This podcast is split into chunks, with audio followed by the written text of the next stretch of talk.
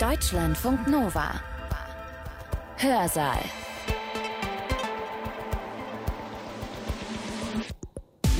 Schön, dass ihr da seid. Ich bin Sibylle Salewski. In manchen Ländern ist die Wirtschaft stark oder sie wächst besonders doll, in anderen weniger. Aber nicht nur Länder unterscheiden sich darin, wie wirtschaftlich stark sie sind, auch regional gibt es da gewaltige Unterschiede. In einem Ort zum Beispiel gibt es vielleicht kaum Unternehmen, in einem anderen aber siedeln sich ganz viele an. Woran liegt das? Sind jetzt im Silicon Valley so viele Startups, weil dort eine ganz spezielle Kultur vorherrscht? Sind die Leute dort einfach wirklich ja, kulturell unterschiedlich vom Rest der Bevölkerung? Max Weber hat in seinem Werk Die protestantische Ethik und der Geist des Kapitalismus eine These formuliert. Und zwar, dass die kulturelle Prägung, in seinem Fall ging es um die protestantische Ethik, eine Rolle für die wirtschaftliche Entwicklung spielen könnte.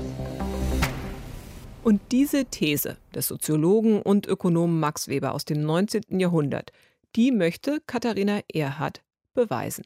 Wie sie das tut, das erklärt sie in ihrem Vortrag hier bei uns im Hörsaal. Katharina Erhardt ist Wirtschaftswissenschaftlerin und Professorin an der Heinrich-Heine-Universität Düsseldorf. Also, die Frage, um die es ihr geht, das ist die Frage, ob es so etwas wie einen kulturellen Einfluss, kulturelle Wurzeln von Unternehmertum gibt. Das ist eine These, die es schon lange gibt, siehe Max Weber, aber die schwer zu beweisen ist. Nämlich so richtig kann man kein empirisches Experiment machen.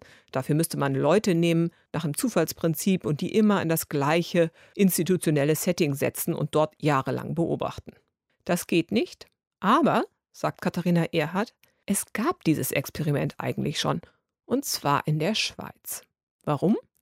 Die Schweiz hat eine Besonderheit, nämlich in der Schweiz wird im Pass nicht der Geburtsort einer Person eingetragen, sondern der sogenannte Heimatort. Und das ist ganz grob vereinfacht der Ort, wo die Vorfahren einer Person im 18. Jahrhundert gelebt haben. Und weil die Schweiz diese Information hat, kann man die Daten auswerten und gucken, ob es einen Unterschied gibt zwischen deutschsprachigen Unternehmensgründern zum Beispiel und französischsprachigen. Und genau das hat Katharina Erhard sich angeguckt und versucht herauszufinden, ob die eine Gruppe oder die andere Gruppe eher mal ein Unternehmen gründet. Ihr Vortrag hat den Titel Die kulturellen Wurzeln von Unternehmertum. Sie hat ihn am 5. April 2022 gehalten, und zwar im Rahmen der Reihe Ökonomikum Live Wirtschaft erleben der Wirtschaftswissenschaftlichen Fakultät der Heinrich-Heine-Universität Düsseldorf. Der heutige Vortrag äh, basiert auf einem Papier von mir, ähm, das auf Englisch heißt The Cultural Roots from Entry, Exit and Growth, der gerade im Erscheinen ist und behandelt die Frage des nach den kulturellen Wurzeln von Unternehmertum im Kontext der Schweiz. Warum die Schweiz jetzt besonders gut geeignet ist, um darüber zu sprechen, darauf komme ich noch zu sprechen. Bevor ich dahin gehe, möchte ich noch ein bisschen weiter ausholen und mit Ihnen darüber sprechen, warum mich diese Frage eigentlich so interessiert. Mein eigener Forschungsschwerpunkt liegt im Bereich der Regionalökonomie. Und in der Regionalökonomie ist eine der relevanten Fragen, die uns interessiert, wieso haben wir eigentlich diese extreme Variation in wirtschaftlicher Entwicklung über verschiedene Regionen hinweg. Ich habe Ihnen hier eine Karte Europas mitgebracht und ähm, eingezeichnet die Wirtschaftsleistung pro Kopf in verschiedenen Ländern. Und wie Sie wahrscheinlich alle bereits wussten, ne, variiert die doch ganz schön enorm, selbst innerhalb Europas. Also wir haben da Spitzenreiter wie Norwegen oder auch die Schweiz und andere Länder, die da ähm, ja, geringere Niveaus aufweisen. Also so kann man zum Beispiel sehen, dass die Wirtschaftsleistung in Bosnien-Herzegowina grob ein Viertel der Wirtschaftsleistung pro Kopf in Norwegen oder der Schweiz ist. Jetzt kann man natürlich argumentieren, na gut, also jedem fallen wahrscheinlich viele Gründe ein, warum das so ist. Es gibt unterschiedliche geschichtliche Hintergründe in diesen verschiedenen Ländern. Es gibt ganz viele Gründe, wie man das begründen kann. Aber was schon spannend ist, ist, dass man so eine Variation nicht nur auf Länderebene sieht, sondern auch innerhalb von Ländern. Wir wissen es wahrscheinlich in Deutschland, dass da die Variation schon recht groß ist. Aber selbst in einem Land wie der Schweiz, das A sehr klein ist, aber B auch sehr entwickelt, sehen wir recht enorme Unterschiede zwischen den einzelnen Regionen. Also Sie sehen hier eine vergleichbare Karte der Schweiz. Und auch hier sehen wir, dass unterschiedliche Regionen unterschiedlich dunkel eingezeichnet sind. Also wir haben hier Regionen wie hier in Genf, Basel-Stadt oder hier im Kanton Zug, hier auch der Kanton Zürich, die recht dunkel eingefärbt sind, das heißt ein recht hohes Bruttoinlandsprodukt per Capita haben und andere Regionen, die da ja doch weit hinterherhinken. Und tatsächlich ist es so, dass der Unterschied zwischen Basel-Stadt hier und dem Kanton Uri hier grob in der gleichen Dimension ist wie zwischen Norwegen und Bosnien-Herzegowina. Und zwar ist das BIP pro Kopf hier ein Viertel von dem in Baselstadt. Das hat natürlich vielerlei Gründe und wir können uns da auch viel schon erklären. Also wir wissen zum Beispiel, ja, Baselstadt mag jetzt rein von der Geografie her etwas günstiger gelegen sein als der Kanton Uri. Ähm, Kanton Uri ist sozusagen geografisch wenig geeignet, dort große Fabrikanlagen auf, hinzustellen. Da ist nicht jetzt so viel plattes Land vorhanden. Aber dennoch gibt es schon auch Fragen, die offen bleiben, warum denn die Unterschiede doch so groß sind, selbst in vergleichbaren Regionen innerhalb der Schweiz. Um dahinter zu kommen, wieso eigentlich diese wirtschaftliche Entwicklung so variiert zwischen verschiedenen Ländern und zwischen verschiedenen Regionen, können wir uns verschiedenste Faktoren ansehen. Wirtschaftswissenschaftler haben sich alle Faktoren, die ihnen wahrscheinlich ganz einfallen, schon angeguckt und auch viele bestimmt. Einer, der tatsächlich recht relevant ist, um tatsächlich die Wirtschaftsleistung und das Wirtschaftswachstum in verschiedenen Regionen darzustellen, ist das Nettofirmenwachstum. Also wie viele Firmen treten jedes Jahr in die Ökonomie neu ein und wie beeinflussen sie das Wirtschaftswachstum im Großen und Ganzen. Es gibt zum Beispiel Studien, die zeigen, dass das Nettofirmenwachstum grob 25 Prozent des Produktivitätszuwachs im verarbeitenden Gewerbe in den USA erklärt.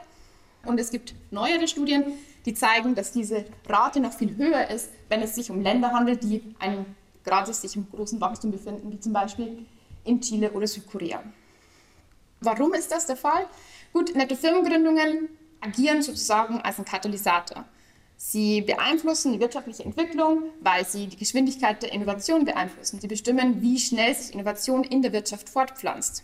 Sie bestimmen dadurch auch, was der Wettbewerbsvorteil einer Wirtschaft ist, weil sie bestimmt, wie die Innovation sich schon in der Wirtschaft verteilt hat.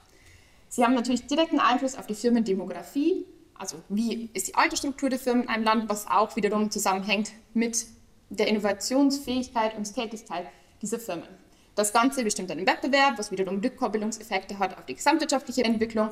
Und schlussendlich bestimmt natürlich die nette Firmengründungsrate auch die Resilienz einer Wirtschaft, wenn wir ja, zum Beispiel in einer Krise sind. Also aus all diesen Gründen sind Nettofirmengründungen sehr relevant als eine Determinante für Wirtschaftswachstum generell. Gegeben, dass wir das jetzt geklärt haben und festgesetzt haben, gucken wir uns doch mal über ein paar Länder hinweg diese Firmengründungsraten an. Ich habe jetzt wiederum hier ein paar Gründungsraten von verschiedenen Ländern mitgebracht und zeige Ihnen hier Zeitreihen ähm, von 2010 bis 2018 für diese verschiedenen Länder. Und das ähm, Spannende eigentlich an dieser Zeitreihe ist, dass wir relativ geringe Variationen in der Pro-Kopf-Firmengründungsrate in diesen verschiedenen Ländern über die Zeit sehen. Also da ist eigentlich recht wenig Variation über die Zeit, aber wir sehen eigentlich extrem hohe Unterschiede über die verschiedenen Länder hinweg. Also wir sehen hier zum Beispiel Norwegen, das ja eine sehr, sehr hohe Firmengründungsrate per Kopf hat, die fast viermal so hoch ist wie die von Spanien zum Beispiel. Jetzt können Sie wieder argumentieren, ja gut, das kann jetzt ja viele Gründe haben, überhaupt so Statistiken über Länder hinweg zu vergleichen, ist natürlich schwierig. Es kann ja schon allein sein, dass eine Firma in einem unterschiedlichen Ländern unterschiedlich definiert ist. Es kann unterschiedlich einfach oder schwierig sein, in verschiedenen Ländern Firmen zu gründen. Ne? Und ja, grundsätzlich sind solche Vergleiche über Länder hinweg schwierig zu treffen. Das ist natürlich alles wahr. Und grundsätzlich wissen wir auch relativ viel über, was denn eigentlich Firmengründungen per se bestimmt und definiert. Also wir haben auch hier wiederum enorme Forschungsleistung, die uns zeigt, was diese Firmen und diese Unterschiede auch möglicherweise erklärt. Also ganz klar hat der Firmeneintritt schon mal mit dem Wirtschaftswachstum wieder zu tun. Da sieht man schon wieder diesen Rückkopplungseffekt. Also Wirtschaftswachstum beeinflusst Firmengründungen, Firmengründungen bestimmen Wirtschaftswachstum. Also hier haben wir einen ganz klaren Effekt, der in beide Richtungen geht. Der technologische Fortschritt per se, aber auch Arbeitsmarktregulierungen, Steueranreize, das Bildungssystem, wie viele Universitäten sind im Land, alle diese Faktoren bestimmen die Firmeneintrittsraten. Also das gibt es, äh, wie gesagt, viel Forschung dazu. Aber es bleibt dennoch ein sehr überraschend großer Teil der Variation in den Gründungsraten ungeklärt. Da ist sich die Wissenschaft auch recht einig, dass wir diese Variation über Regionen in den Gründungsraten nur zum relativ kleinen Teil eigentlich mit all diesen Faktoren, die ich hier genannt habe und viel mehr, die mir jetzt vielleicht einfallen, erklären können. Wenn wir jetzt mal ein bisschen die Wissenschaft verlassen und die harten Zahlen, die ich, ich Sie hier konfrontiert habe, verlassen und auf die Straße gehen würden und fragen würden, ja, was denken Sie denn, was erklärt denn unterschiedliche Firmengründungsraten in verschiedenen Ländern und verschiedenen Regionen? Warum haben wir zum Beispiel im Silicon Valley so ja, eine Startup-Kultur? und würden da irgendwelche Leute auf der Straße fragen, gut, dann käme recht bald das Wort oder die Idee der Unternehmerkultur auf. Also wenn es hier zum Beispiel auf die Straße gehen würde, wäre es ja gar nicht so unwahrscheinlich, dass wir Christian Lindner treffen würden. Er kommt ja hier aus der Gegend. Und er zum Beispiel hat mal gesagt, mutige Menschen, die für ihre Ideen brennen, müssen unterstützt und nicht gebremst werden. Deshalb brauchen wir eine neue Gründerkultur. Und er ist da nicht der Einzige, auch Emmanuel Macron spricht von einem New Cultural Mindset und dass Frankreich doch ein Unternehmerland sei. Und es geht noch weiter. Auch Norbert Röttgen hat mal hier von einer Kultur des Unternehmergeistes gesprochen. Also, dieses Unternehmerkultur ist ein Begriff, der irgendwie im Raum steht, den wahrscheinlich auch viele Leute schon mal gehört haben und den vielleicht auch die meisten unterschreiben würden. Es sei jetzt mal dahingestellt, ob diese Unternehmerkultur einfach mal per Tweet herausbeschworen werden kann. Aber die Idee per se ist A da und B auch recht alt. Also es ist eine recht alte Frage und geht mal mindestens zurück bis zu Max Weber und wahrscheinlich auch noch viel länger. Max Weber hat in seinem Werk Die protestantische Ethik und der Geist des Kapitalismus eine These formuliert, und zwar, dass die kulturelle Prägung, in seinem Fall ging es um die protestantische Ethik, eine Rolle für die wirtschaftliche Entwicklung spielen könnte. Also das heißt, die Frage an sich ist eine recht alte, nach dem Zusammenhang zwischen Kultur und Wirtschaftswachstum und im speziellen Kultur- und Unternehmensgründungen und wie das sich wiederum auf die wirtschaftliche Entwicklung auswirkt. Bevor ich jetzt zu der Studie komme, die ich Ihnen gerne vorstellen würde, ist noch ein kurzer Hinweis relevant. Was ist eigentlich Kultur? Man könnte wahrscheinlich einen ganzen Vortrag allein über diese Frage halten. Ne? Ich halte mich an diese Definition hier, nach der wir unter kultureller Prägung das Folgende verstehen. Und zwar diejenigen gesellschaftlichen Überzeugungen und Werte, die ethnische, religiöse und soziale Gruppen relativ unverändert über Generationen hinweg weitergeben. Also das heißt, es ist eigentlich das Gegenteil von dem, was die Politiker vorab mit per Tweet erzeugen wollen. Es ist nämlich was, was eigentlich nicht mal kurz so entsteht, sondern über Generationen weitergegeben wird, relativ unverändert in verschiedenen Gruppen. Jetzt ist es natürlich nicht ganz so einfach zu definieren, was sind denn jetzt Werte und Überzeugungen und wie können die variieren und wie kann man das jetzt über Individuen einzeln aussagen. Die Idee hier ist ein bisschen, natürlich gibt es Variationen in allen Gruppen der Gesellschaft, in allen möglichen Überzeugungen und Werten, die wir uns anschauen könnten. Aber man kann es so ein bisschen verstehen, wie wenn ich sagen würde, okay, Männer sind tendenziell größer als Frauen. Das stimmt zwar nicht für jeden einzelnen Fall, nicht jeder einzelne Mann ist größer als jede einzelne Frau, die ich hier rauspicken könnte, aber so im Großen und Ganzen kommt es dann diese Unterscheidung schon hin. Und so muss man das auch hier sehen mit verschiedensten Überzeugungen und Werten. Natürlich ist eine große Variation in der Gesellschaft vorhanden, aber es gibt möglicherweise gewisse Überzeugungen, Werte, Präferenzen, die in gewissen Gruppen eher tendenziell mehr vorhanden sind als in anderen. Auch der zweite Punkt mit den ethnischen, religiösen und sozialen Gruppen ist natürlich schwierig, denn jede Person gehört zum gewissen Grad mehreren Gruppen an. Auch hier muss man natürlich vorsichtig sein. Aber ich komme gleich noch drauf, mit welcher Gruppe ich mich hier auseinandersetze. Wie bereits angekündigt, ist die ganze Frage nach der Unternehmerkultur eine recht alte Frage. Aber auch wenn sie alt ist und schon lange im Raum steht, war es bisher recht schwierig, sie empirisch tatsächlich zu validieren. Und die Gründe dafür sind eigentlich recht klar. Ich komme nochmal auf das Beispiel Silicon Valley zu sprechen.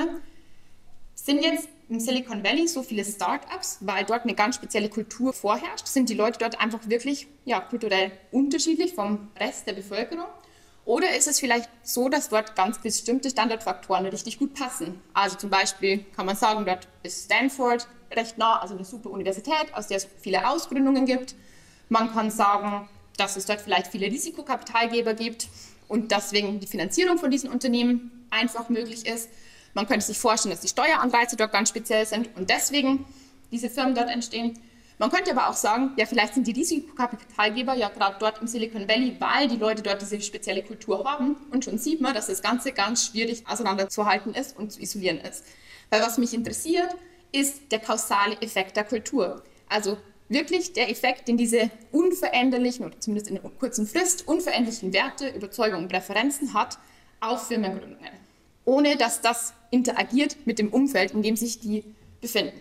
Und das ist dann schon mal ganz schwierig, weil dann kann ich eben nicht einfach hingehen und vergleichen, okay, Silicon Valley gegenüber irgendeiner anderen Region in den USA oder gar in Europa. Wie kann man diese Frage nun klären, ist die große Frage.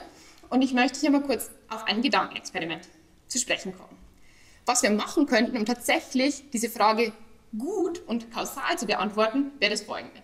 Ich könnte jetzt mal völlig zufällig Personen auswählen, hier aus der Gruppe auf der Straße, die unterschiedlichen kulturellen Gruppen angehören und könnte die in das gleiche institutionelle Umfeld setzen. Und dann könnte ich mal ein paar Jahre warten, schauen, wer von denen hat ein Unternehmen gegründet und dann könnte ich ja, eigentlich relativ gut sehen, was der kulturelle Hintergrund ist, der tatsächlich Unternehmensgründung befördert oder möglicherweise auch nicht, weil ich den institutionellen Hintergrund konstant halte. Die Leute sind in einem System, wo sie zum Beispiel das gleiche Steuersystem, im gleichen Steuersystem ausgesetzt sind, wo die Nachfrage nach ihren Ideen identisch ist und so weiter und so fort.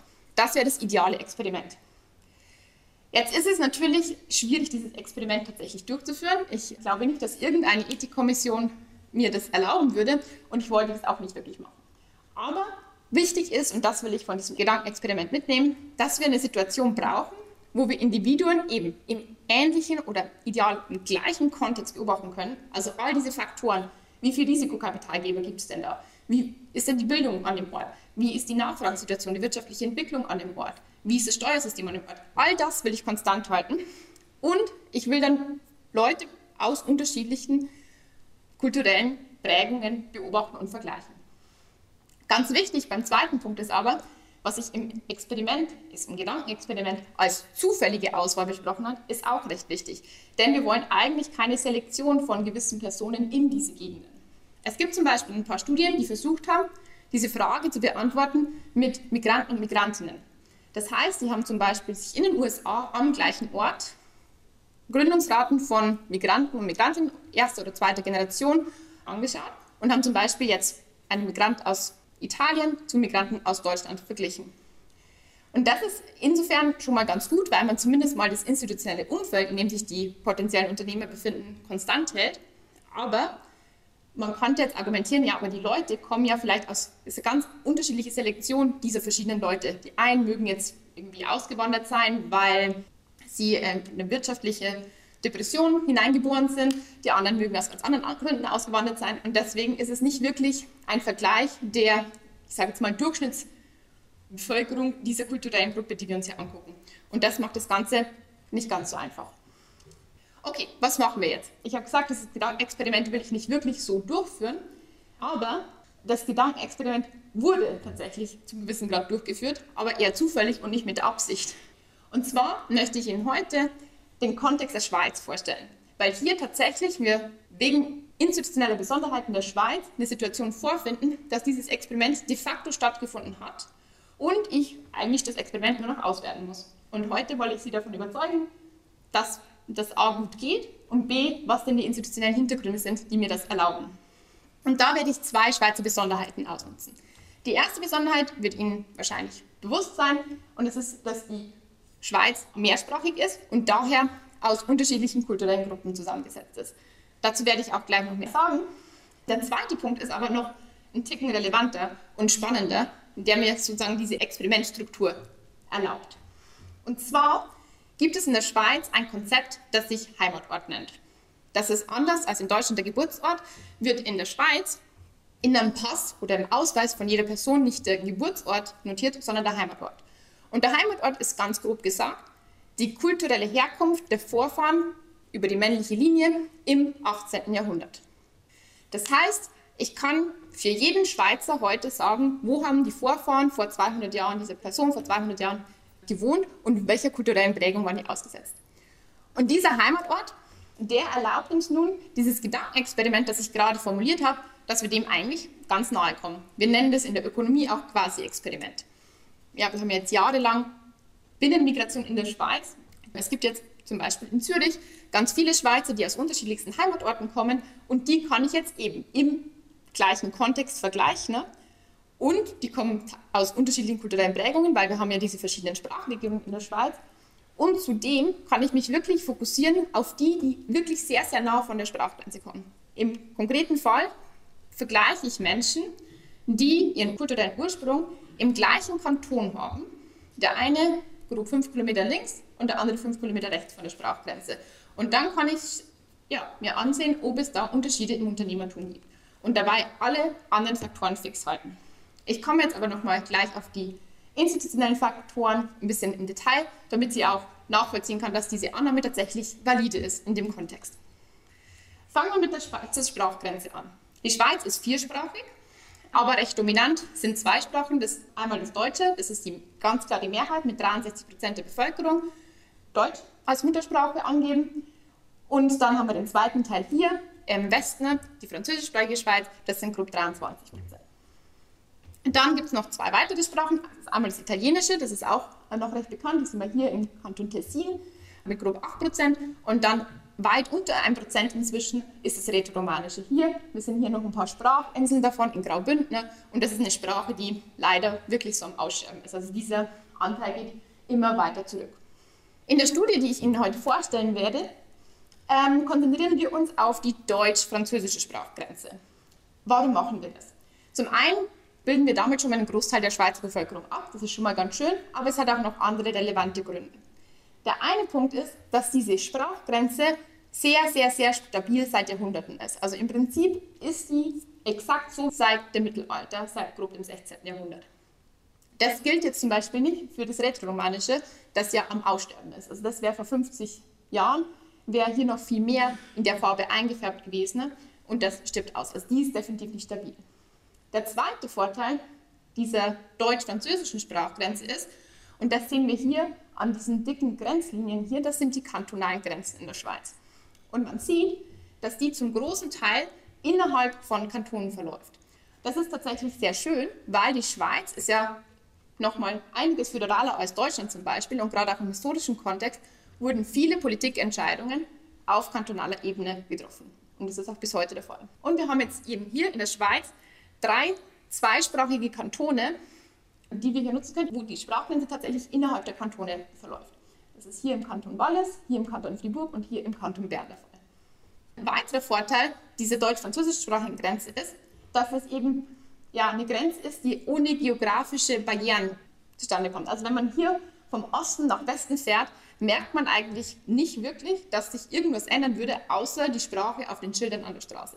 Also hier kann man wirklich von Westen nach Osten durchfahren und merkt geografisch keinen Unterschied. Da ist kein Pass dazwischen, da muss ich nicht mal durch einen Tunnel fahren um von der deutschsprachigen Schweiz in die französischsprachige Schweiz zu kommen. Das ist jetzt anders als zum Beispiel in Tessin. Um ins Tessin zu kommen, also Deutschschweiz, muss ich entweder durch den Gotthard fahren oder über einen Pass. Also da ist noch einiges mehr an Unterschied zu finden. Und auch geografisch gibt es da recht große und klimatisch gibt es da einige Unterschiede zwischen dem Tessin und dem Rest der Schweiz. Und deswegen ist es nicht so ideal für unser Anliegen, weil wir wollen ja Leute vergleichen, bei denen eigentlich alles identisch ist, außer die kulturelle Prägung. Und diese, ja, dieser Anspruch, den werden wir hier mit dem Tessin zum Beispiel nicht so ganz gerecht. Hier ist es tatsächlich so, bei der deutsch-französischen Sprachgrenze kann man wirklich argumentieren, dass sich da wirklich nicht viel ändert, wenn ich da kurz über die Sprachgrenze gehe, außer eben die Sprache. Wir wollen uns jetzt angucken, Leute, die beispielsweise in Zürich wohnen und die einen haben Vorfahren auf dieser Seite der Sprachgrenze die anderen haben Vorfahren auf dieser Seite der Sprachgrenze und die wollen wir vergleichen.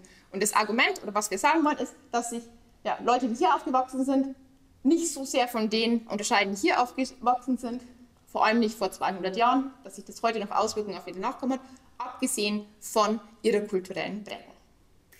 Wie ist denn die Schweizer Sprachgrenze oder speziell die deutsch-schweizer französischsprachige Sprachgrenze entstanden?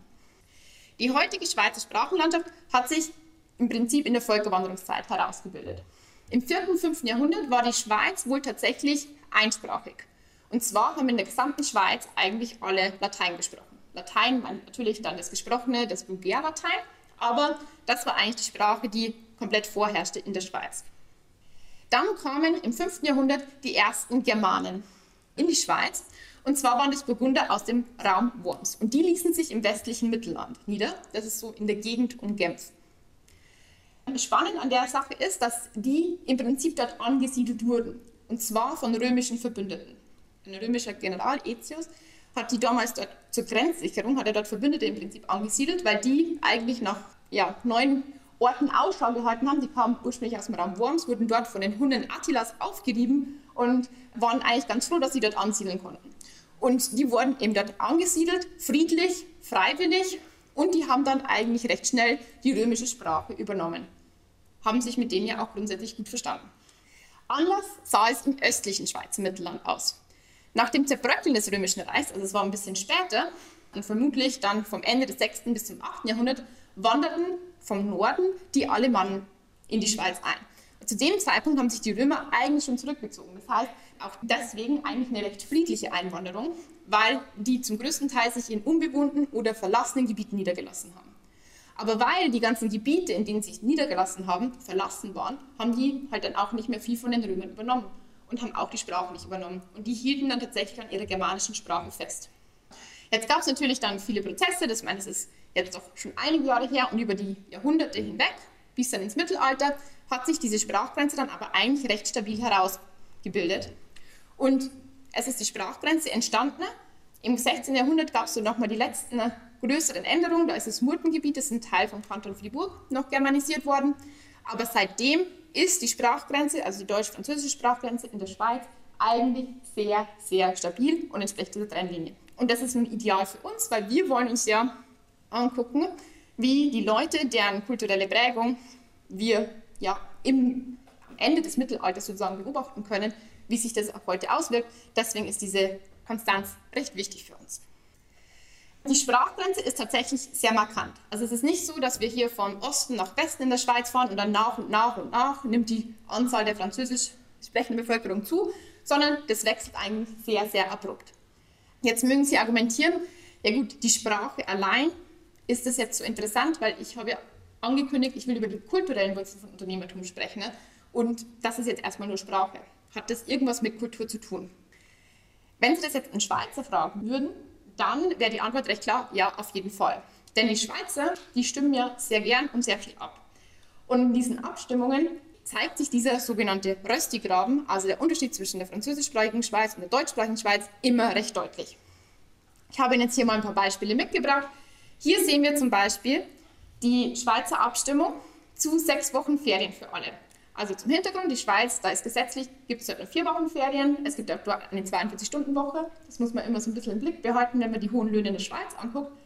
Und es gab eben im Jahr 2012 eine Abstimmung zu sechs Wochen Ferien für alle. Die wurde recht deutlich abgelehnt. Also die Zustimmung schweizweit war 33,5 Prozent. Aber man sieht dennoch eine recht große Divergenz in diesem Abstimmungsverhalten in der Westschweiz und der Ostschweiz, in der französischsprachigen Schweiz und der deutschsprachigen Schweiz. Das ist jetzt natürlich nur ein Beispiel. Ein vielleicht noch viel krasseres Beispiel und vor allem für die Schweiz sehr weitweisende Abstimmung war die Abstimmung zum EWR-Beitritt, also zum Europäischen Wirtschaftsraum, im Jahr 1992. Das ist eine Abstimmung, die unglaublich knapp war. Also das wurde mit 49,7 Prozent damals abgelehnt. Deswegen ist die Schweiz höchstwahrscheinlich nicht Teil der EU. War unglaublich kontrovers, ist bis heute ist es ein riesiges Thema in der Schweiz. Und hier sieht man die Sprachgrenze eigentlich unglaublich deutlich. Also man kann wirklich hier ganz genau sehen, dass es in der französischsprachigen Schweiz ganz klar eine Mehrheit für diese Vorlage gab, wohingegen es in der deutschsprachigen Schweiz keine Mehrheit gab. Also müsst ihr jetzt keine Angst haben, ich gehe jetzt nicht durch alle Abstimmungen der Schweiz seit 1950 durch. Ich nutze hier lieber was, was Wissenschaftler an der Universität oder der Eidgenössischen Technischen Hochschule in Lausanne ähm, gemacht haben. Und zwar haben die den Ähnlichkeitsgrad aller Abstimmungen in der Schweiz auf Gemeindeebene berechnet, von 1981 bis 2011. Und was wir auch hier sehen, ist, dass wir tatsächlich systematisch, nicht nur in diesen zwei Beispielen, die ich mitgebracht habe, sondern systematisch kann man sehen, dass die Sprachgrenze sichtbar wird im Abstimmungsverhalten der Schweizer. Und das spricht nun schon recht klar dafür, dass es sich hier nicht nur um eine Sprachgrenze handelt, sondern eben auch um eine kulturelle Grenze. Das zeigen jetzt nicht nur diese Abstimmungsverhalten, das ist jetzt nur ein schönes Beispiel, um das zu illustrieren. Es gibt auch einige wissenschaftliche Studien, die das recht deutlich nachweisen und die eben zeigen, dass die Schweizer Sprachgrenze nicht nur die Muttersprache abgrenzt, sondern eben auch zwei kulturelle Gruppen. Also beispielsweise gibt es eine Präferenz, eine höhere Präferenz für die Rolle des Staates in der französischsprachigen Schweiz, eine höhere Nachfrage nach Sozialversicherungen und auch die finanzielle Allgemeinbildung variiert zum Beispiel in diesen beiden Regionen. Und da gibt es noch einiges mehr. Und deswegen, wenn wir jetzt nochmal in den Kopf rufen, was wir gesagt haben, was kulturelle Prägung definiert, dann können wir tatsächlich sehen, dass diese Gruppen, die wir mit dieser Sprache ja, darstellen können und durch diese Sprach Sprache charakterisieren können, dass die eben nicht nur unterschiedliche Sprachen sprechen, sondern tatsächlich auch in irgendeiner Art und Weise unterschiedliche Wertvorstellungen und Präferenzen zu haben scheinen und dementsprechend tatsächlich diese Einordnung funktioniert. Jetzt kommen wir zum zweiten Punkt, den wir brauchen für unser Gedankenexperiment, damit es tatsächlich funktioniert. Und das ist der Heimatort oder der Bürgerort. Ich bin ja aus Deutschland. In meinem Ausweis steht mein Geburtsort und hier, das ist mein Co-Autor auf dem Papier, hier steht tatsächlich sein Heimatort, der in Königsbern ist. Ein bisschen Hintergrund zu meinem Co-Autor. Er selbst ist wohnhaft in Zürich und ist auch in Zürich geboren. Sein Vater ist zwar im Kanton Bern geboren, aber im Ort Ostermundingen. Auch dessen Vater ist in Ostermundingen in Bern geboren. Und so ganz klar ist nicht, in welcher Generation denn da eigentlich der Vorvater in Königs geboren ist. Nichtsdestotrotz ist das in seinem Ausweis. Und genau so ist er registriert auch in der Stadt Zürich. Und wir können ihn jetzt sehen als Einwohner von Zürich aber eben mit Heimatort im Königs im Kanton Bern. Und dadurch, dass er tatsächlich im Kanton Bern ist, ist er in einem zweisprachigen Kanton und tatsächlich Teil unseres Datensatzes. Also der Heimatort, auch der Bürgerort, ist in der Schweiz Gemeinde, in deren Bürger das Heimatrecht hat. Das hatten wir vorher schon kurz angesprochen. Wo kommt es her und was bedeutet es? In der alten Eidgenossenschaft, und die alte Eidgenossenschaft ist, so bezeichnen wir den grob losen Staatenbund, der die Schweiz vor 1798 war, bevor die äh, Franzosen einmarschiert sind. Dort war der Heimatort der Ort, an dem ja, Menschen Rechte und Pflichten erworben hatten. Also es gab da zum Beispiel Rechte, wie dass man die Almendweide nutzen konnte, dass man auch das Holzgerechtigkeiten in dieser Gemeinde nutzen konnte. Man hatte aber auch Pflicht, wie zum Beispiel die Wehrpflicht. Und der Heimatort musste für die Bürger bei Armut aufkommen. Das hat zum Beispiel dazu geführt, dass im 19. Jahrhundert ganz viele Schweizer Gemeinden ihren armen Bürgern die Überfahrt in die USA bezahlt haben, damit sie die losgeworden sind, weil sie eben für die, die aufkommen mussten im Fall von Armut. Was ist der Hintergrund? Gut, weil es eben Rechte gab, die mit dem Heimatort verbunden waren. Damals gab es ja noch die Schweiz als Land oder als Staat, gab es damals ja noch nicht, hatten die einzelnen Gemeinden ein Interesse, nicht jedem Zugang zu diesen Rechten zu verschaffen. Also haben sie eben dieses wie eine Staatsbürgerschaft auf Gemeindeebene eingeführt. Und das haben dann nach und nach mehrere Gemeinden im Mittelalter in der Schweiz gemacht, weil man eben nicht jedem einfach mal Zugang zu diesen Rechten geben wollte, die da so kamen in die Gemeinde. Und dann hatten einfach die Leute, nur die, die aus dem Ort tatsächlich kamen, dieses Bürgerrecht in der Gemeinde, wo sie eben dann waren.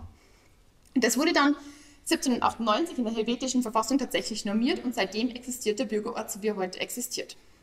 Jetzt ist es so, dass sich im Laufe des 19. und 20. Jahrhunderts die Schweiz ja schon immer mehr zusammengerauft ist, immer noch sehr föderal, aber trotzdem gibt es inzwischen auch ein einheitliches Schweizer Bürgerrecht. Allerdings muss auch bis heute jemand, der sich einbürgern lässt, das lokale Gemeindebürgerrecht noch erwerben. Heute hat aber das alles keine politische Bedeutung mehr und einen rein symbolischen Wert. Das heißt, man kann theoretisch den Heimatort wechseln. Also jeder Schweizer hätte das Recht, seinen Heimatort zu wechseln. Das kostet aber Geld. Wie alles in der Schweiz. Und man hat überhaupt gar keinen Vorteil davon, weil eben ich wähle in der Schweiz, dort wo ich wohne, genauso wie hier. Und also all diese Rechten und Pflichten, die es damals gab, als es eingeführt wurde, die sind heute nicht mehr relevant. Und inzwischen hat es natürlich dann auch ganz viel emotionalen Wert und dann ist man auch ganz stolz drauf, wo der Heimatort ist. Und dementsprechend ist es eigentlich recht unverändert. Es gibt auch Zahlen dazu, dass die Leute den Heimatort de facto nicht ändern. Eine Ausnahme gibt es allerdings, Frauen, zumindest bis vor kurzem. Bis 2013 übernahmen Frauen den Heimatort des Ehemannes. Und das ist auch der Grund, warum wir uns in der Studie, die wir uns dann nachher noch angucken wollen, auf männliche Unternehmer konzentrieren, weil wir dort einfach diesen kulturellen Hintergrund besser bemessen können. Das Schöne ist, dadurch, dass der Heimatort so eine alte Geschichte ist, ist, dass es natürlich seither sehr, sehr, sehr viel Binnenmigration in der Schweiz gab. Die Schweiz ist ja auch gar nicht so groß und dementsprechend hat sich der Anteil der Schweizer, die tatsächlich an ihrem Heimatort leben und wohnen, immer mehr verringert. 1860 waren es noch grob 60 Prozent der Schweizer, die in ihrem jeweiligen Heimatort gewohnt haben. Ging das bis 1910 schon auf 34 Prozent zurück. Und heute ist es in der Mediangemeinde so, dass nur 14 Prozent der Einwohner tatsächlich auch den Heimatort in der Gemeinde haben. Und das ist natürlich dann für uns auch ganz gut, weil wir dann auch eine gewisse Variation haben, die wir ausnutzen können. Und hier komme ich dann zu den Daten. Die Frage kam ja gerade schon auf was machen wir hier eigentlich und wie wollen wir diese Frage nun mal beantworten? Mit welchen Daten arbeiten wir? Wir haben zwei Kerndatensätze, die wir hier ausnutzen wollen. Das eine sind die Handelsregisterdaten in der Schweiz. Das ist genauso wie in Deutschland. Wenn man eine Firma anmeldet, wird man ins Handelsregister eingetragen. Und wir haben das Universum aller im Zeitraum von 2002 bis 2016 eingetragenen Schweizer Firmen. Und diese Information enthält zum einen mal den Namen der Firma, den Sektor, An- und Abmeldedatum, sollte denn abgemeldet werden und falls sie abgemeldet wird, was ist denn der Grund, wo die Firma gegründet ist, aber eben auch Informationen zu den Gründern. Und die Information der Gründer ist de facto Information aus den Ausweisen dieser Person. Das heißt, da steht der Name des Gründers, das Geschlecht des Gründers, Wohnort und Heimatort des Gründers. Und so wissen wir von jeder einzelnen Firma, die in der Schweiz gegründet wurde, nicht nur, wo die Person wohnt, die diese Firma gegründet hat, sondern wo auch der Heimatort ist. Wir haben dann noch ein paar weitere Informationen zu den Firmen, die wir auch ausnutzen werden. Also zum Beispiel wissen wir die Anzahl der Mitarbeiter oder den Umsatz der Unternehmen. Ähm, das werden wir dann auch später ausnutzen. Aber die relevanten oder Hauptfaktoren sind erstmal der Wohnort und der Heimatort der Gründer. Eine zweite wichtige Datenquelle, die wir haben, sind auf Gemeindeebene. Und zwar ist diese Registrierung des Heimatorts tatsächlich auch statistisch relevant. Also der Geburtsort wird in der Schweiz gar nicht registriert. Es wird nur der Heimatort registriert. Und den wissen die Gemeinden. Das heißt, die Gemeinden haben Informationen, wie, ja, wo denn eigentlich die Heimatorte ihrer Bewohner sind. Und somit haben wir die gesamte Verteilung der Bewohner der Schweiz nach Heimatort und Wohnort. Und so können wir dann tatsächlich genau berechnen und skalieren, wie die Gründungsraten pro Kopf nach Heimatort in einem gegebenen Wohnort variieren. Also wenn wir uns jetzt vorstellen, dass im Jahr 1798, als der Heimatort normiert wurde in der helvetischen Verfassung, gab es hier eine gewisse Verteilung von Schweizern entlang der Sprachgrenze. Wir fokussieren uns ja auf das Bann 50 Kilometer links und rechts von der Sprachgrenze. Jetzt gab es eben in den ganzen Jahren, die dann darauf gefolgt sind, einiges an Migration und die Leute, deren Vorfahren links und rechts der Sprachgrenze gewohnt haben, sind heute eigentlich grob in der ganzen Schweiz verteilt. Das sehen wir auch hier in unseren Daten. Das kommen jetzt tatsächlich reelle Daten aus der Schweiz. Das sind genau diese Gemeindeebenen-Daten.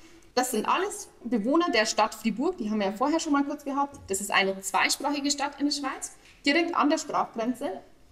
Und wir sehen jetzt hier, wie sich die Heimatorte der in Fribourg wohnhaften Schweizer über die Schweiz verteilen.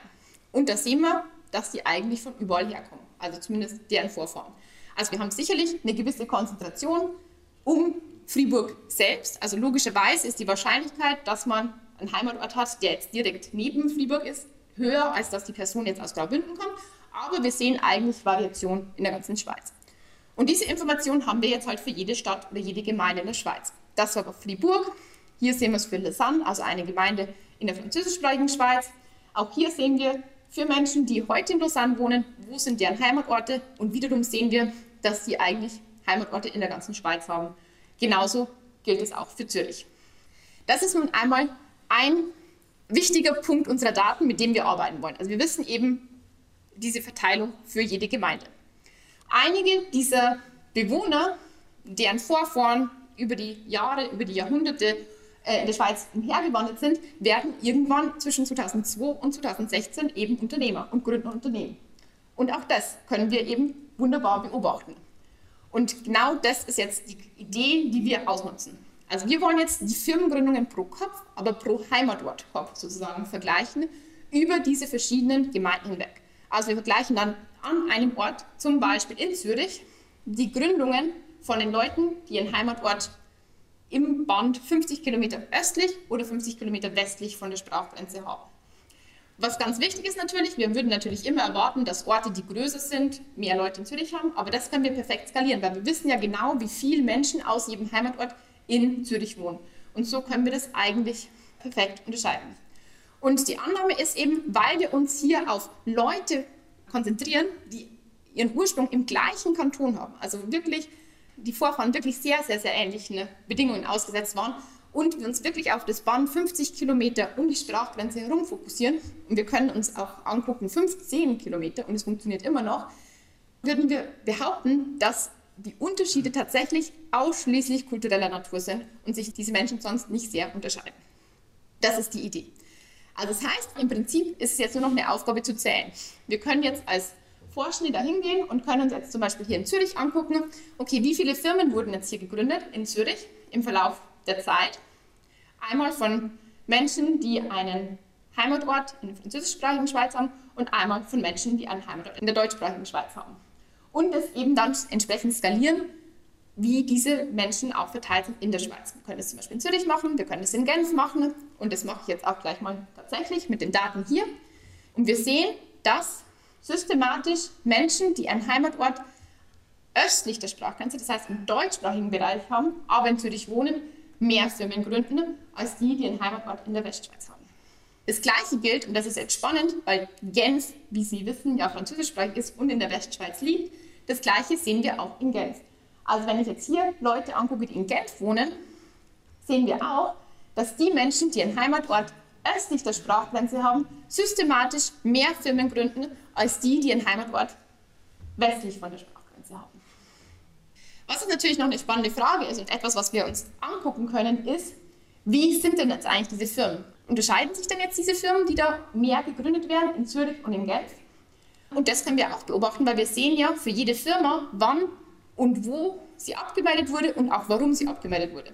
Und hier gucken wir uns tatsächlich Bankrotterklärungen an. Also wir schauen uns jetzt von den Firmen, die hier gegründet wurden, in unterschiedlichem Verhältnis von Menschen mit deutschsprachigem kulturellen Hintergrund und französischsprachigem kulturellen Hintergrund, gucken wir uns jetzt hier die Bankrotterklärungen an. Und da sehen wir spannenderweise gar keinen Unterschied. Also das heißt, es werden zwar mehr Firmen gegründet, aber die scheinen nicht gleich zu sein. Jetzt habe ich Ihnen jetzt hier nur die Beispiele Wohnhaft in Zürich und Wohnhaft in Genf gezeigt. Aber natürlich kann ich das für jede einzelne Gemeinde in der Schweiz machen. Denn während ich mich bei den Heimatorten auf die 50 Kilometer rechts und links der Sprachgrenze fokussiere, kann ich das ja eben für jede Gemeinde in der Schweiz machen. Und dann kommen wir auf aggregierte Zahlen, die ich Ihnen jetzt präsentieren möchte. Wir haben es jetzt schon ein bisschen gesehen mit dem Beispiel Zürich und Genf, wo wir schon gesehen haben, dass Menschen mit kulturellem Hintergrund in der deutschsprachigen Schweiz mehr Firmen gründen. Jetzt möchte ich das Ganze mit Zahlen unterfüttern. Und zwar finden wir sehr, sehr, sehr konsistent, dass Schweizer mit einer deutschsprachigen kulturellen Prägung 20% mehr Firmen gründen als Schweizer mit einer französischsprachigen kulturellen Prägung. Und das gilt tatsächlich in ganz, ganz vielen Spezifikationen. Also wir finden das sowohl bei Personen, die heute in der französischsprachigen Schweiz wohnen. Wir haben es gerade gesehen für Genf und es gilt auch für alle anderen französischen Gemeinden. Wenn ich ausschließlich Menschen betrachte, die heute in der französischsprachigen Schweiz wohnen, finde ich dennoch den Effekt, dass Menschen mit deutschsprachiger kultureller Prägung mehr Firmen gründen. Wir finden diesen Effekt auch in vergleichbarer Größenordnung, 20 Prozent ist ja doch recht groß, über alle Sektoren und auch über alle Rechtformen hinweg. Wir finden den Effekt auch für Heimatorte, aus den unterschiedlichsten Teilen der Sprachgrenze. Also wir können uns zum Beispiel nur katholische oder nur protestantische Heimatorte angucken und finden den gleichen Effekt. Wir finden den Effekt auch in all diesen drei Kantonen separat voneinander und unabhängig voneinander. Das ist tatsächlich recht wichtig, weil diese Kantone sehr, sehr unterschiedlich sind, auch von ihrer geschichtlichen Entwicklung und von ihrer Sektorzusammensetzung, wie touristisch sind sie, wie hängen sie von der Landwirtschaft ab, welchen Zugang zu anderen Märkten haben sie, variieren die eigentlich enorm. Und dennoch finden wir konsistent an der Sprachgrenze diesen differenziellen Effekt. Und das gilt zum Beispiel dann auch für, wenn wir uns die Geschichte der Schweiz angucken, dann gab es gewisse Orte, die waren freie, sogenannte freie Orte und unfreie Orte. Wir können all diese Unterscheidungen machen, der Effekt bleibt bestehen. Eine ganz spannende Analyse ist auch, dass wir den Effekt bei Personen finden, die bereits länger in der jeweiligen Sprachregion wohnen. Denn ein Faktor ist natürlich, dass wir in unseren Daten nicht sehen, wo sind die Menschen denn geboren. Also wenn ich jetzt eine Person beobachte, die in der Stadt Zürich wohnt und einen Heimatort irgendwo an der Sprachgrenze hat, dann weiß ich nicht, ob die Vorfahren vor 100 Jahren nach Zürich gezogen sind und die Person selber in Zürich aufgewachsen ist oder ob die Person einfach letztes Jahr von dort nach Zürich gezogen ist und ja, wie lang ist denn der Unterschied? Also wie lang wohnen die Menschen schon in der neuen Region und wie hat sich die Kultur möglicherweise angepasst? Werden wir das nicht so direkt beobachten, was wir machen, ne? ist, wir sehen die Vornamen der Personen. Und wir kodieren jetzt einfach mal die Vornamen. Und zwar, äh, wir haben das intern immer die Franz-François-Analyse genannt, würden wir für jede Person, deren Vorname eindeutig zuordnbar ist, eine Person entweder dem deutschen oder dem französischsprachigen Sprachraum zuordnen. Das heißt, wir würden eine Person, die Franz heißt und in Zürich wohnt, als schon länger dort lebend oder deren Familie schon länger dort lebend charakterisieren und einen, die François heißt und in Zürich wohnt, als eher neuerdings dorthin gezogen. Ist natürlich nicht perfekt, aber geht wahrscheinlich in die richtige Richtung. Und auch in diesem Subset an assimilierten und weniger assimilierten Personen finden wir tatsächlich den Effekt in gleicher Größenordnung. Das heißt, der Effekt ist tatsächlich recht persistent. Ein anderer Effekt, der auch sehr persistent ist, ist, dass wir, wenn wir uns die Firmen dann angucken, die Firmen unglaublich ähnlich sind. Aber wir haben ja gerade schon mal die Bankrotterklärungen angeguckt, die sich nicht unterscheiden zwischen den Firmen, die dort gegründet worden sind. Und das gilt nur für ganz andere ähm, Effekte. Also das gilt, auch für, Leute, für Firmen, die nicht bankrott gehen, sondern einfach sich so auflösen. Auch dort gibt es keinerlei Unterschiede. Wir können die Größe der Firma angucken, im Hinblick darauf, wie viele Angestellte sie haben oder wie viel Umsatz sie machen. Auch dort keinerlei Unterschiede, auch nicht über die Zeit, auch nicht in den Wachstumsraten. Das heißt, wir finden wirklich, dass diese Firmen in den gleichen Sektoren sind und eigentlich komplett identisch sind. Jetzt kann man sich ganz viele alternative Erklärungsansätze überlegen, die das erklären können. Also einer wäre zum Beispiel, ja gut, vielleicht ist ja die finanzielle Ausstattung der Leute unterschiedlich, die mit unterschiedliche kulturelle Prägung haben. Da können wir jetzt einiges dagegen anführen. Zum einen können wir zeigen, dass Einkommen und sozioökonomischer Status in den Gemeinden an der Sprachgrenze eigentlich identisch sind, und zwar schon seit Jahren. Wir können auch sehen, dass die Abwanderungsraten und das Bevölkerungswachstum in diesen Gemeinden an der Sprachgrenze in den letzten 150 Jahren de facto identisch war. Was ja typischerweise ein Maß ist, um festzustellen, gibt es denn da unterschiedliche ökonomische Entwicklungen. Denn man könnte erwarten, dass es mehr Abwanderung bzw. mehr Zuwanderung gibt, je nach wirtschaftlicher Entwicklung. Außerdem finden wir, und das habe ich ja gerade schon erwähnt, einen Effekt in den unterschiedlichsten Teilen der Sprachgrenze. Und diese Teile der Sprachgrenze sind wirklich sehr, sehr, sehr unterschiedlich. Und es wäre sehr ja, unrealistisch, dass wir immer genau diese Unterschiede in der ökonomischen Ausstattung der Vorfahren haben an all diesen Teilen der Sprachgrenze, wenn es nicht irgendwie kulturell bedingt wäre.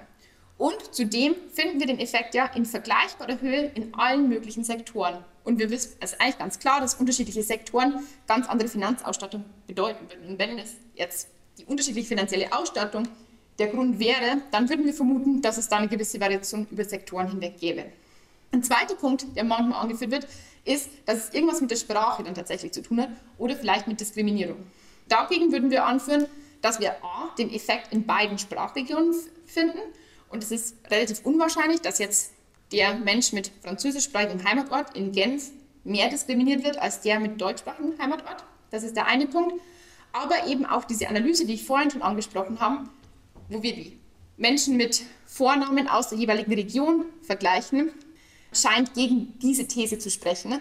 Denn eben ein François in Genf ist höchstwahrscheinlich französischsprachig und wird dann höchstwahrscheinlich dort nicht wirklich diskriminiert. Also deswegen hat es wahrscheinlich nicht viel mit Diskriminierung und auch nicht mit den Sprachkenntnissen zu tun.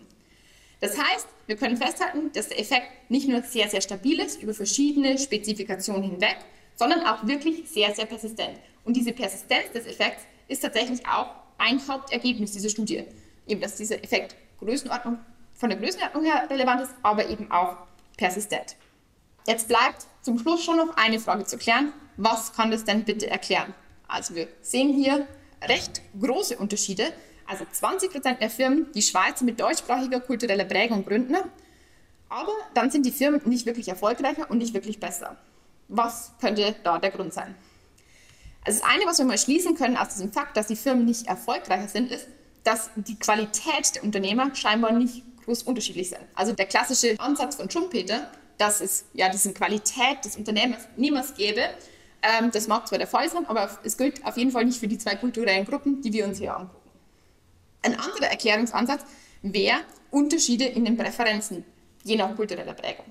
Und da gibt es jetzt mal zwei Kandidaten, also gibt es sicherlich mehr Kandidaten, aber zwei, die jetzt in der wirtschaftswissenschaftlichen Literatur auf jeden Fall mal diskutiert werden. Das eine sind Risikopräferenzen, ganz klar würde man erwarten, dass ja, Risikopräferenzen sich auswirken auf Unternehmertum. Und ein zweiter Punkt könnte man sagen, es kann ja auch einfach mal unterschiedliche Präferenzen im Hinblick auf ein Berufsbild, ein ideales Berufsbild geben. Zum Beispiel könnte man denken, dass ja, manche Leute einfach lieber unabhängig, selbstständig arbeiten, ungern einen Chef haben, beispielsweise. Und wenn das sich unterscheidet, könnte das die Effekte auch erklären. Ein wichtiger Punkt ist aber, je nachdem, welche Art von unterschiedlichen Präferenzen es gäbe, würden wir eigentlich eine unterschiedliche Zusammensetzung der Unternehmer in den beiden Sprachregionen erwarten. Also wenn es so wäre, dass die Risikopräferenzen sich unterscheiden würden, dann würden wir erwarten, dass der durchschnittliche französischsprachige Unternehmer risikoaverser wäre. Das wäre da die Konsequenz. Wenn es allerdings so wäre, dass es unterschiedliche Präferenzen darauf hingibt, dass manche einfach lieber Unternehmer sind als andere, dann würde ich eigentlich das Umgekehrte erwarten. Weil dann würde ja der deutschsprachige Schweizer einfach mal sehr gern Unternehmer, selbst wenn er eigentlich risikoavers ist, würde das das überkompensieren. Und dann würde sich da der marginale Unternehmer, der sich noch in das Unternehmertum rein selektioniert, wäre halt dann eigentlich relativ risikoavers. Also das heißt, da würden wir Unterschiede erwarten. Und das ist jetzt was, was wir uns noch gerne angucken würden. Und zwar nutzen wir da Studien, die andere gemacht haben, die sich eben genau solche Präferenzen angeschaut haben. Da gibt es verschiedenste Studien. Also zum einen hier gibt es eine Studie von Falk und Co-Autoren, die sich Risikopräferenzen in der ganzen Welt angeschaut haben, aber unter anderem auch in der Schweiz. Und dort finden wir tatsächlich, dass die Risikopräferenz in der deutschsprachigen Schweizer Bevölkerung höher ist. Also die sind ja, risikoliebender als die französischsprachigen Schweizer, was ja, unsere Ergebnisse gut erklären könnte. Wir können das aber auch, und da ist dieser Global Entrepreneurship Monitor ganz nett, der guckt sich eine ähnliche Frage an. Also der fragt nach der Angst vor Versagen in einmal der Allgemeinbevölkerung, aber dann auch in einer Untergruppe von Unternehmern. Und in beiden Fällen, und das ist jetzt nochmal wichtig, in beiden Fällen finden die eben, dass die französischsprachigen Schweizer eine größere Angst vor Versagen haben. Also das heißt nicht nur in der Allgemeinbevölkerung, sondern auch in der Untergruppe der Unternehmer.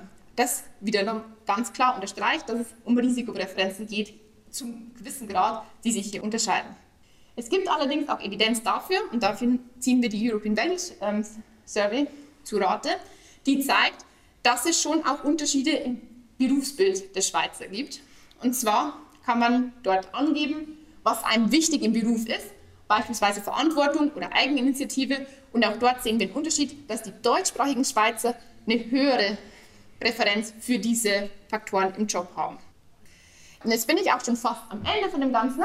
Ich möchte hier noch mal kurz darüber sprechen, ist denn dieser Effekt irgendwie quantitativ bedeutsam? Also wir haben jetzt hier ganz oft diese 20 Prozent gehört. 20 Prozent mehr Firmen gegründet, ist das eigentlich viel? Ist es nicht wirklich viel? Wir machen jetzt hier mal eine kleine Hochrechnung, die natürlich nicht perfekt ist. Das ist wirklich so eine, also nur eine grobe Einschätzung, was das Ganze bedeuten könnte.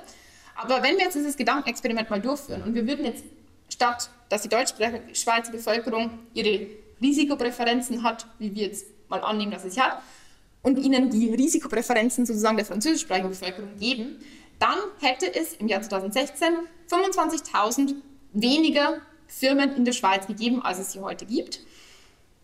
Und da die durchschnittliche überlebende Firma, die in diesem Zeitraum gegründet wurde, grob fünf Jobs generiert, inklusive dem für den Eigentümer, dann bedeutet das sowas wie ungefähr 130.000 Jobs, die in diesem Zeitraum entstanden sind und bis 2016 und darüber hinaus bestehen. Und das ist dann doch eine ganz hohe Zahl. Also wir überlegen uns mal, Schweiz, 8,5 Millionen Bewohner, dann sind es doch ganz große Zahlen, die wir hier sehen. Das heißt, was können wir jetzt aus dieser Studie lernen? Also ich glaube, wir können die Frage, die ich am Anfang gestellt habe, gibt es diese Unternehmerkultur, gibt es eine kulturelle ja, Grundlage, dass manche Kulturen mehr Unternehmen gründen als andere, die kann man definitiv mit Ja beantworten. Und was halt schon sehr spannend an dieser Sache ist, dass es A, eine bedeutsame, quantitativ wirklich bedeutsame Rolle spielen kann, dass es eine sehr langfristige und persistente Rolle spielen kann über Jahrhunderte hinweg und das Ganze selbst in einem Kontext stattfindet, der ja eigentlich von unglaublich starken Austausch zwischen diesen kulturellen Gruppen herrscht. Also es ist ja wirklich, diese Gruppen sind ja wirklich nebeneinander leben seit Jahrhunderten. Also das ist dann doch ähm, recht spannend. Die Evidenz zeigt auch, dass die Unterschiede in den Präferenzen möglicherweise ein erklärender Faktor sein könnten. Das ist aber sicher nicht alles. Also es gibt da sicherlich noch ganz viele andere Werte und Präferenzen, die sich da unterscheiden, die das auch erklären können, die wir hier einfach nicht angucken können. Also das ist sicherlich nicht eine allumfassende Erklärung. Was aber schon festzuhalten ist, dass wir diese 20 Prozent recht konsistent finden. Bevor ich jetzt zum Ende komme, möchte ich noch kurz so zwei, drei Sachen hinweisen. A, wir machen mal grundsätzlich gar keine Aussagen hier über die Gründungsraten in der deutsch- und der französischsprachigen Schweiz. Die unterscheiden sich nämlich gar nicht so stark. Und das hat unter anderem damit zu tun, dass viele, viele Gründungen ja auch von Menschen getätigt werden, die gerade keine Schweizer sind. Und die sind zum Beispiel in unserem Datensatz nicht vorhanden. Wir können ja nur mit Leuten arbeiten, die einen Schweizer Heimatort haben. Und jetzt haben wir gewissermaßen sehr viele höhere Migrationsraten in der französischsprachigen Schweiz. Und das kann das Ganze zum Beispiel auch verzerren. Also das heißt mal gar nichts über die Gründungsraten in diesen beiden Teilen der Schweiz. Die Unterschiede sind außerdem sehr vielschichtig und die Präferenzen sind hier sicherlich nicht alles. Und grundsätzlich kann man natürlich überhaupt gar keine Rückschlüsse auf Einzelindividuen ziehen. So. Und was natürlich schade ist, aber wir gerne machen würden, aber wir einfach nicht können, ist, was ist denn der Grund für diese Unterschiede? Ja, vielen Dank. Das war die Wirtschaftswissenschaftlerin Katharina Erhardt über die kulturellen Wurzeln von Unternehmertum. Sie hat diesen Vortrag am 5. April 2022 gehalten, und zwar im Rahmen der Reihe Ökonomikum Live Wirtschaft erleben der Wirtschaftswissenschaftlichen Fakultät der Heinrich-Heine-Universität Düsseldorf. Deutschlandfunk Nova. Hörsaal. Jeden Sonntag neu. Auf deutschlandfunknova.de und überall, wo es Podcasts gibt. Deine Podcasts.